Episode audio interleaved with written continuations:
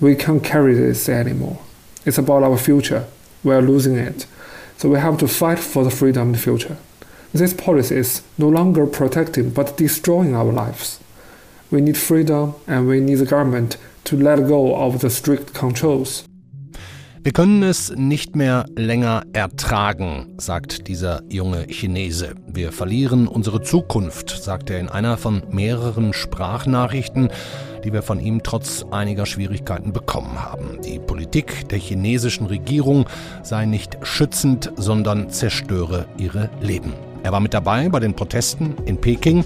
Seit dem Brand eines Hauses mit mehreren Toten, von denen die Demonstranten glauben, dass sie noch leben könnten, wenn die Türen nicht wegen Corona und Null-Covid-Politik verriegelt worden wären.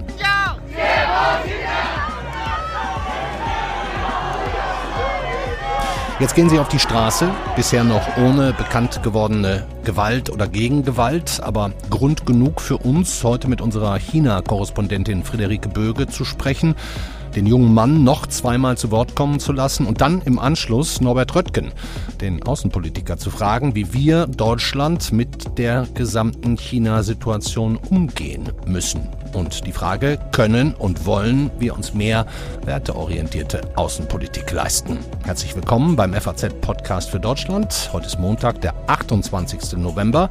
Mitgearbeitet haben Laura Otzdober, David Brucklacher, Yannick Grün, Katrin Jakob und Felix Hoffmann. Ich bin Andreas Krobock. Schön, dass Sie dabei sind.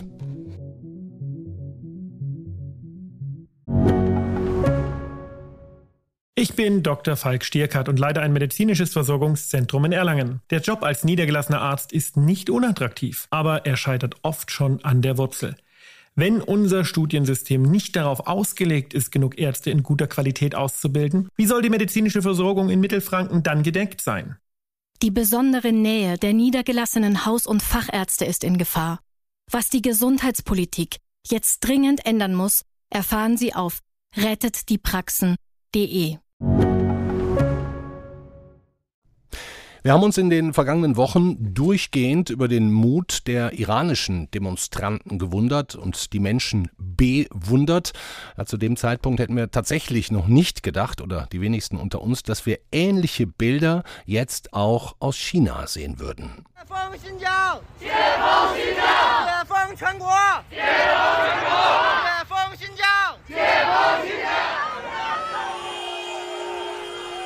Aber genau das passiert nun seit einigen Tagen. Wir sind alle Chinesen, rufen die Menschen, singen dazu die Nationalhymne, fordern Demokratie statt Diktatur, ja rufen sogar nieder mit der Partei und nieder mit Xi Jinping, dem politischen Führer. Was passiert da gerade in Peking, Shanghai, Wuhan und anderen Städten? Fragen wir direkt nach bei unserer China-Korrespondentin in Peking.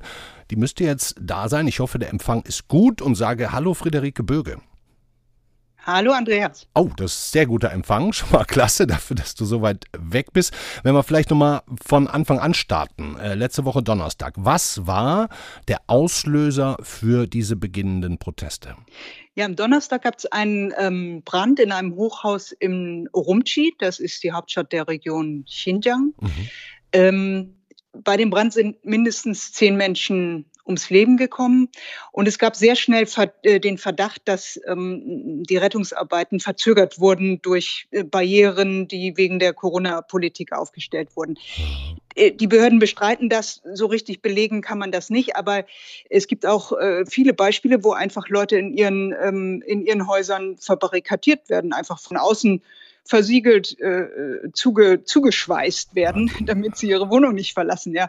Und insofern ähm, äh, wird hier im Moment jede, jede Tragödie mit der äh, Corona-Politik in Verbindung gebracht. Und das hat irgendwie diesen, also war der letzte Tropfen, der das fast zum Überlaufen gebracht hat. Ah ja, es gibt da wohl auch eine Tonaufnahme von einer Hausbewohnerin von Donnerstag, die um Hilfe ruft, um das Öffnen der Tür bettelt, um mit ihren Kindern aus dem brennenden Haus doch noch rauszukommen. Vergeblich. Alle tot, ne? unfassbar grausam, auch wenn, wie du sagst, noch nicht ganz klar ist, wie sich alles abgespielt hat, aber es ist dennoch ja nicht der erste Fall, wo vermeintlich Menschen gestorben sind, weil einfach Türen verbarrikadiert waren, waren aus Angst vor dem Virus. Ne?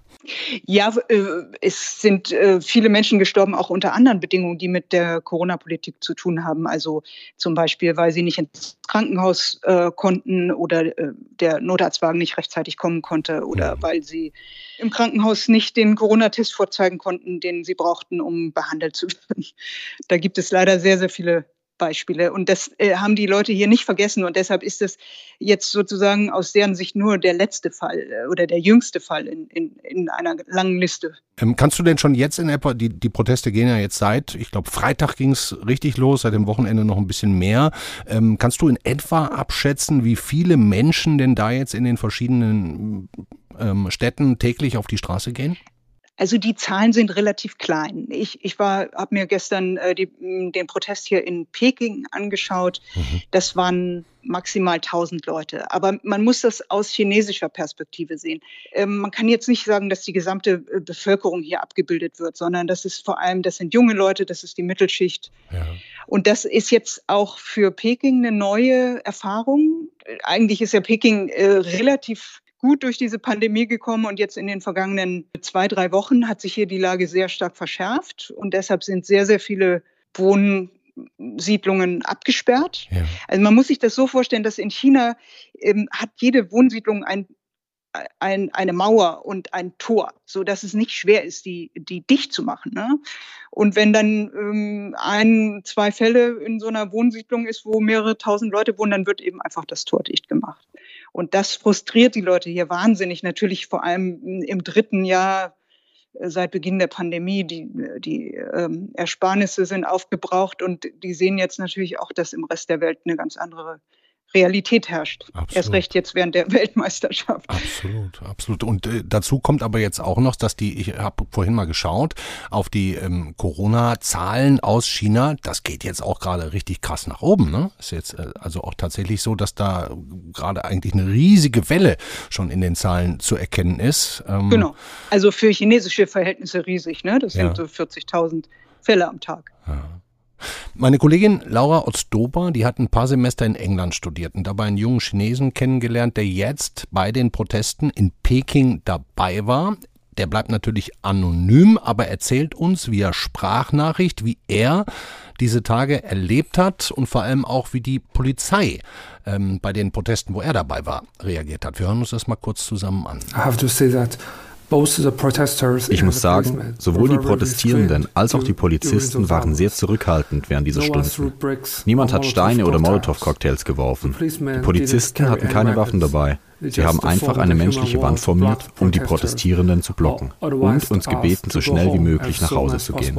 Ich war überrascht und glücklich, dass es keine Zusammenstöße oder Gewalt gab. Mhm. Friederike, das klingt jetzt noch nicht so ganz so repressiv. Was hast du denn bisher gesehen und gehört an Verhaftungen, staatlicher Repression, Gewalt? Äh, ich kann das bestätigen. Ich war genau bei dem gleichen Protest, der hier ähm, ein Kilometer von, von meiner Wohnung entfernt ist, ah, äh, gewesen ist. Also in Shanghai war ich nicht dabei. In Shanghai scheint es etwas härter zugegangen äh, zu sein. Äh, da gab es ja auch zwei Tage in Folge Proteste. Also konnte die, äh, die Polizei sich sozusagen am zweiten Tag ähm, besser vorbereiten, äh, beziehungsweise man wollte dann wahrscheinlich auch deutlich machen, dass das äh, jetzt nicht dazu führen soll, dass die Proteste immer weitergehen. Mhm. In Peking war es tatsächlich so, dass der erste Protesttag, das war ja ähm, gestern Abend, also Sonntagabend, dass die Polizei genau das gemacht hat. Also erstens, sie sind mit Mediatoren reingegangen, wie man das auch von äh, europäischen äh, ah, ja. Polizeikräften kennt. Ja. Das heißt, es war eine Mischung aus ähm, einerseits beschwichtigend äh, und andererseits natürlich eine Einschüchterungstaktik. Mhm. Und ich glaube, äh, so wird es am Ende auch laufen, dass der chinesische Staat versucht, diejenigen, die jetzt gemäßigten Unmut gegen die Corona-Politik haben, dass man die irgendwie abspeist mit einigen Zugeständnissen und dass man aber gleichzeitig deutlich macht, äh, dass Leute, die äh, politische Parolen skandieren, hier vielleicht nicht alle. Ich weiß nicht, ob sie sich die Mühe machen, hier jeden Einzelnen äh, zu identifizieren, aber man wird auf, auf jeden Fall Exempel statuieren. Und es gibt jetzt schon erste Berichte, also es gab äh, Berichte von Festnahmen in Shanghai. Mhm. Äh, in Peking gibt es Berichte, dass äh, Leute am nächsten Tag, also heute, äh, von der Polizei angerufen wurden. Mhm. Das zeigt natürlich auch, also die, die können natürlich jeden Einzelnen, der da teilgenommen hat, identifizieren mhm. durch Überwachungskameras, äh, auch durch Handyortung. Und es gab auch viele Polizisten, die Videos gemacht haben. Mhm. Wir haben gerade schon über die Gründe ein bisschen gesprochen. Wir haben jetzt den jungen Mann auch gefragt, warum er das jetzt riskiert und was ihn auf die Straße treibt. So this is a sign of the awakening of the Chinese people. Das ist ein Zeichen unseres Erwachens als chinesisches Volk. Ein Zeichen, dass individuelle Rechte und persönlicher Ausdruck immer wichtiger werden. Die regierende Partei lügt die Menschen wegen ihrer eigenen egoistischen Interessen an. Und das Land ist weit davon entfernt, so stark und reich zu sein, wie die Propaganda nahelegt. Das Kapital und die Macht korrumpieren dieses Land. Und wenn wir uns nicht wehren, werden wir wie Insekten ausgelöscht und niemanden interessiert es. We will be wiped out like insects and nobody care. Mhm. Also ich finde schon sehr mutige und sehr deutliche Worte. Ähm, wenn wir das jetzt mal so gesamt einordnen, Friederike, die letzten ganz großen Unruhen auf der Straße waren 1989 zur großen Demokratiebewegung. Würdest du das jetzt schon irgendwie miteinander vergleichen oder ist das jetzt einfach noch viel zu klein und gar nicht der Anfang von was Größerem, sondern bald wieder repressiv beendet? Ja, ähm, wohin das führt, das kann man jetzt noch nicht sagen. Also ähm, ich würde sagen, die Worte, ähm, die sind sehr repräsentativ für die Stimmung gestern. Das war auch das sehr Besondere, dass äh, also solche, solche Worte hört man in der, in der chinesischen Öffentlichkeit sehr, sehr selten. Also mhm. es gibt hier sehr viel Selbstzensur. Ne? Und gestern, da war so eine Stimmung, wo die Leute wirklich äh, mutig sich ihren, ihre Wut von der Seele geschrien haben. Aber ob das jetzt weitergeht, das wissen wir nicht. Also heute äh, ist die äh, Polizei mit Mannschaftsstärke an dem gleichen Ort aufgetaucht, hat alles abgeriegelt. Wir wissen nicht, wann und wo es die nächsten Kundgebungen geben wird. Und man weiß auch nicht, ähm, ob es eben diesen paar hundert Leuten gelingt, äh, überhaupt breitere ähm, Schichten der Gesellschaft zu erreichen, dass die sich äh, daran auch beteiligen. Man weiß auch nicht, wie die Leute reagieren, wenn, äh, wenn die Polizei hier anfängt, äh, Leute festzunehmen, auch für länger festzunehmen. Das sind alles äh, große Fragezeichen. Insofern wäre ich jetzt noch sehr vorsichtig mit so sehr großen, äh, großen Worten. Also okay. 1989 war ja äh, auch ein Prozess, der über mehrere Monate lief. Ne? Also, und es waren von Anfang an mehr Leute als jetzt, aber man muss einfach abwarten, wie, wie sich das äh, weiterentwickelt. Mhm. Ähm, zum Abschluss würde ich gerne noch mal einmal auch über ein bisschen Gewalt sprechen, die wir gesehen und erlebt haben. Und zwar nicht von äh, Chinesen gegenüber Chinesen, sondern ich spiele an auf den britischen BBC-Journalisten Edward Lawrence. Der wurde, man hört auch Wortfetzen im Hintergrund, auf offener Straße verprügelt und verhaftet.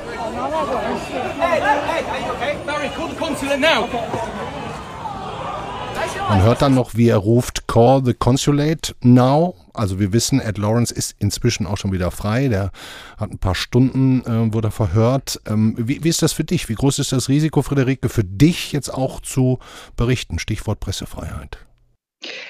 Ja, also ähm, diese äh, Situationen ähm, auf den Demonstrationen sind sicherlich hm, jetzt nicht ganz ohne, mhm. ähm, aber natürlich trifft es ähm, Fernsehjournalisten immer härter, härter als wegen der großen Kameras wahrscheinlich einfach, ne? weil sie erkennbar sind. Ja, weil die die sind einfach ein, ein größeres Ziel, auch wahrscheinlich ein symbolischeres, ein bedeutenderes äh, Ziel für die für die chinesische Polizei. Mhm. Insofern, also ich wurde mehrmals kontrolliert aber Gewalt in dem Sinne habe ich nicht erlebt. Mhm. Hoffentlich bleibt das so. Ich, äh, wir denken an dich und drücken dir die Daumen, sind sehr gespannt, was du in den nächsten Tagen berichtest. Ich hänge auch einige wirklich lesenswerte Texte von dir, eine große Reportage mit dem Kollegen Ankenbrand zusammengeschrieben hast, hänge ich in die Show Notes, kann jeder nochmal in Ruhe nachlesen. Ähm, ich würde jetzt erstmal sagen, danke dir, pass auf dich auf und bis bald. Friederike Böge. Danke auch. Tschüss. Sehr eindrucksvoll und mutig, dass die Menschen in China auf die Straße gehen. Und natürlich bewegt das auch uns hier in unseren weit entfernten, warmen Kämmerlein, nicht nur aus Mitgefühl, sondern auch aus einer ganz grundsätzlichen Überlegung heraus, ist es weiterhin in Ordnung, mit China so unfassbar viel Business zu machen? Ist die interessenorientierte deutsche Außenpolitik und auch Wirtschaftsgetriebenheit der letzten Jahrzehnte weiterhin der richtige Weg oder schlägt langsam aber sicher die Stunde eines wertebasierteren Außen- oder einer Außenpolitik. Dazu haben wir einen, wie ich finde, sehr guten Gesprächspartner heute, den Außenpolitiker Norbert Röttgen, sechs Jahre lang Vorsitzender des Auswärtigen Ausschusses im Bundestag und als CDU-Mann natürlich auch in gewisser Weise zumindest mitverantwortlich für die große Wirtschaftsöffnung gen Osten mit China und ja auch Russland. Hallo Norbert Röttgen. Ich grüße Herr Krober. Fühlen Sie sich ein bisschen mitverantwortlich für, die, für den weit offenen China-Kurs der letzten 20 Jahre? Ich habe ihn immer kritisiert. Ähm, und ähm, äh, ich, darum glaube ich, kann, wäre es jetzt falsch zu sagen, dass, äh, dass da eine Verantwortung bei mir liegt. Als ich Umwelt, Bundesumweltminister war, haben wir intensiv mit China zusammengearbeitet, aber das war das China von Hu Jintao und Wen Jiabao. Ja. Und Hu Jintao ist nun derjenige, der auf dem letzten 20. Volkskongress von Xi Jinping sichtbar für die Weltöffentlichkeit und die nationale Öffentlichkeit abgeräumt wurde. Das war ein anderes China. Mhm. Ich, hab, ich plädiere seit langem dafür, dass wir auf das China von Xi Jinping, das ein anderes ist, anders umgehen müssen, als wir mit dem früheren China umgegangen sind. Hm. Aber das wurde auch innerhalb Ihrer eigenen Partei, wie man weiß, nicht unbedingt gehört. Ähm, ich finde es dennoch nicht ganz unwichtig, das, was jetzt mal so benennen, weil es ja immer komisch wirkt, wenn jetzt Warnungen aus CDU-Kreisen kommen, die ja selber 20 Jahre genau diesen Kurs mitbestimmt haben. Sie sagen nochmal klar, Sie haben es immer kritisiert und Sie hätten, wenn Sie. Ich habe nicht nur kritisiert, wenn ich Sie, wenn ich Sie kurz unterbrechen darf. Ja. In der letzten Legislaturperiode war ich, habe ich führend mit dafür gekämpft, dass wir eine bestimmte 5G-Gesetzgebung bekommen. Zwei Jahre lang gekämpft und wir haben erfolgreich gekämpft. Die damalige Bundesregierung hat eingebracht in den Bundestag ein Einladungsgesetz an alle, das 5G-Netz in Deutschland auszubauen. Im. Ergebnis hätte das bedeutet, dass der staatssubventionierte Konzern Huawei in Deutschland das 5G-Netz ausgebaut hätte und wir hätten damit unser digitales Nervensystem in die Hände Chinas gelegt. Mhm. Dagegen haben nicht nur ich, nicht nur ich, sondern mit, zusammen mit anderen gekämpft und wir haben am Ende ein Sicherheitsgesetz gemacht, das heißt, das war schon lange eine Diskussion. Wir haben das übrigens einstimmig auf unserem CDU-Bundesparteitag beschlossen. Mhm. Ob alle so wirklich innerlich dafür waren, weiß ich nicht, aber wir haben einstimmig beschlossen. Mhm. Wir, wir, können ja vielleicht mal bis hierhin festhalten, Deutschland hat seit Gründung der Bundesrepublik zunehmend interessengeleitete Außenpolitik betrieben für Wohlstand, für Reichtum, Gas, Öl, andere Deals mit Staaten wie Russland, China. Jetzt steht ja diese interessengeleitete Außenpolitik doch mehr und mehr zur Diskussion mit der Frage, Frage, wie viele Werte wollen und können wir uns eigentlich leisten? Was ist Ihre Antwort darauf? Meine Antwort ist, dass das eine falsche Alternative ist. War es denn ein wohlverstandenes Interesse, dass wir uns in Abhängigkeit von den Energielieferungen Russlands begeben haben? Das war eben ein kurzfristiges Interesse. Es war ein Geschäftsinteresse. Aber es war nicht das Interesse des Landes und auch kein langfristiges wirtschaftliches Interesse. Also ich glaube, wir müssen unsere Interessen neu definieren. Mhm. Und es ist nicht unser Interesse, dass wir uns in Abhängigkeit begeben von diktatorischen Staaten, die den Willen haben, wie im Falle Chinas, die Weltordnung zu verändern. Mhm. Das, das, und das ist in Übereinstimmung mit unseren Werten, aber im Kern ist es eine aufgeklärte, jetzt sogar aus der Erfahrung gestärkte Interessenpolitik, nach meiner Einschätzung. Also ein, schon weiter Interessenpolitik, aber mit mehr Werten. So? Nein, der, also man muss, das ist ja eine Ich finde, welche Rolle spielen die Werte, wenn man sagt wertebasierte Politik? Ich glaube, die Werte in der, vor allen Dingen auch in der Außenpolitik, die sind entscheidend dafür, dass wir immer mitteilen, wer wir sind, was uns ausmacht. Und darum darf sich keiner wundern, jetzt im Iran, dass wir auf der Seite der Protestierenden sind. Wir müssen es nebenbei etwas stärker sein. Oder wenn jetzt die Menschen in China auf die Straße gehen und gegen Unterdrückung und Wegsperren und Bevormundung protestieren, dann muss jeder wissen, sie, sie protestieren im Namen der Werte, die, für die wir stehen. Mhm. Das müssen wir immer klar machen. Und auf der Basis vertreten wir unsere Interessen. Und darum glaube ich, ist das auch kein Gegensatz von Werten und Interessen, sondern die Werte machen uns aus und die Interessen müssen wir nur dürfen wir nur nicht kurzfristig definieren, sondern wir müssen endlich langfristige strategische Interessen aufnehmen. Mhm. Und welche wären das, wenn Sie es bestimmen könnten? Also welche Interessen müssten wir Ihrer Meinung nach da jetzt wahrnehmen? Reduzierung, Abbau und am Ende Beseitigung von Abhängigkeit. Wir haben eine wirtschaftliche, industrielle Wachstumsabhängigkeit in Deutschland von China, die unseren Interessen nicht gerecht wird. Wir müssen ja fragen, was kann passieren? Es kann das passieren, was Xi Jinping wiederholt und immer wieder ankündigt, nämlich die Wiedervereinigung in Anführungszeichen Chinas mit Taiwan, Taiwan mit ja. militärischen Mitteln, mhm. also Krieg. Mhm. In diesem Krieg würde es zur, zu Sanktionen unter Beteiligung Deutschlands gegen China kommen. Und wenn sich nichts ändert an unserer Abhängigkeit, dann hätte China, dann säßen wir, die deutsche Industrie, die deutsche Wirtschaft und damit unser Land in der chinesischen Falle, ja. weil es ein Vergeltungspotenzial Chinas gibt gegen uns, das in Teilen vernichtend auf die deutsche Volkswirtschaft und Industrie wirkt. Und das ist nicht unser Interesse. Also im Grunde genau das gleiche wie mit Russland, nur in groß. So, Sie bringen es zutreffend auf den Punkt. Das ist Russland in groß, absolut. Mhm. Nicht zuletzt deswegen hat Amerika ja den China-Kurs schon seit längerer Zeit verschärft, schon unter Trump. Und jetzt geht Joe Biden, bisschen unerwartet vielleicht sogar, sogar noch weiter und, und, verschärft nach seinem, wo man eigentlich dachte, freundlichen China-Besuch, verschärft er jetzt weiterhin Export-, Importkontrollen, ganz einfach, um China von sensiblen Daten und Sicherheitstechnologien abzuschneiden. Ne? Das Beispiel, was Sie vorhin mit 5G in Deutschland ähm, genannt haben. Sollten wir uns da anschließen. Ich meine, die Amerikaner und auch viele Europäer gucken schon ziemlich argwöhnisch auf, äh, argwöhnisch auf Deutschland, muss man ehrlicherweise sagen, was unsere wirtschaftlichen Interessen und Kontakte da angeht.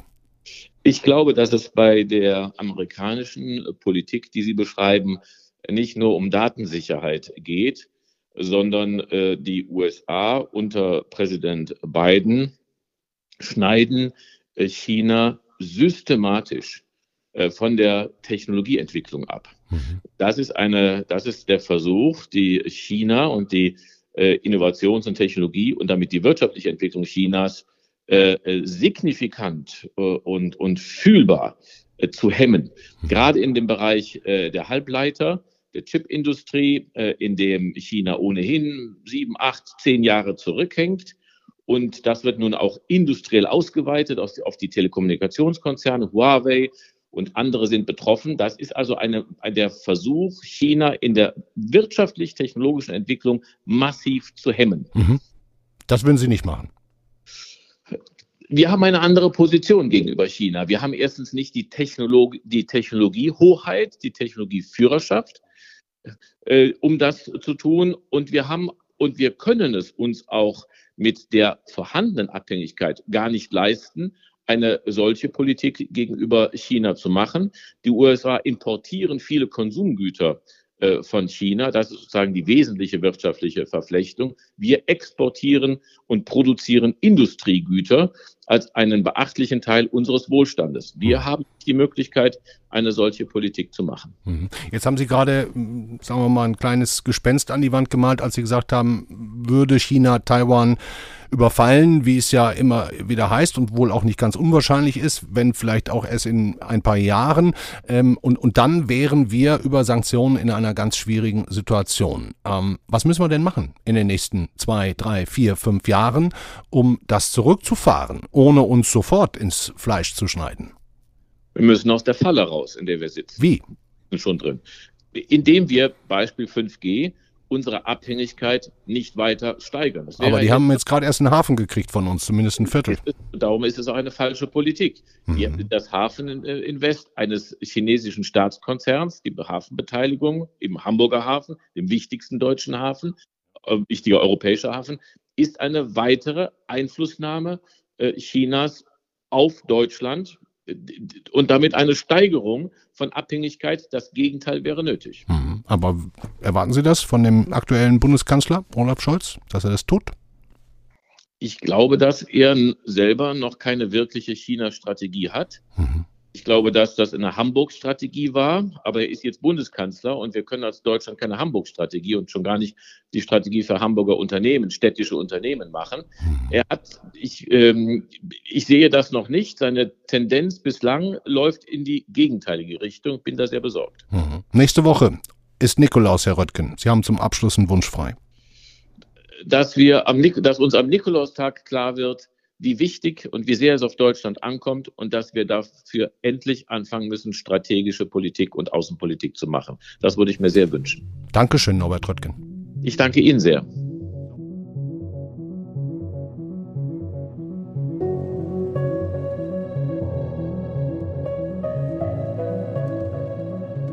Das war der FAZ-Podcast für Deutschland an diesem Montag zum Wochenanfang. Ja, ab Donnerstag haben wir schon Dezember.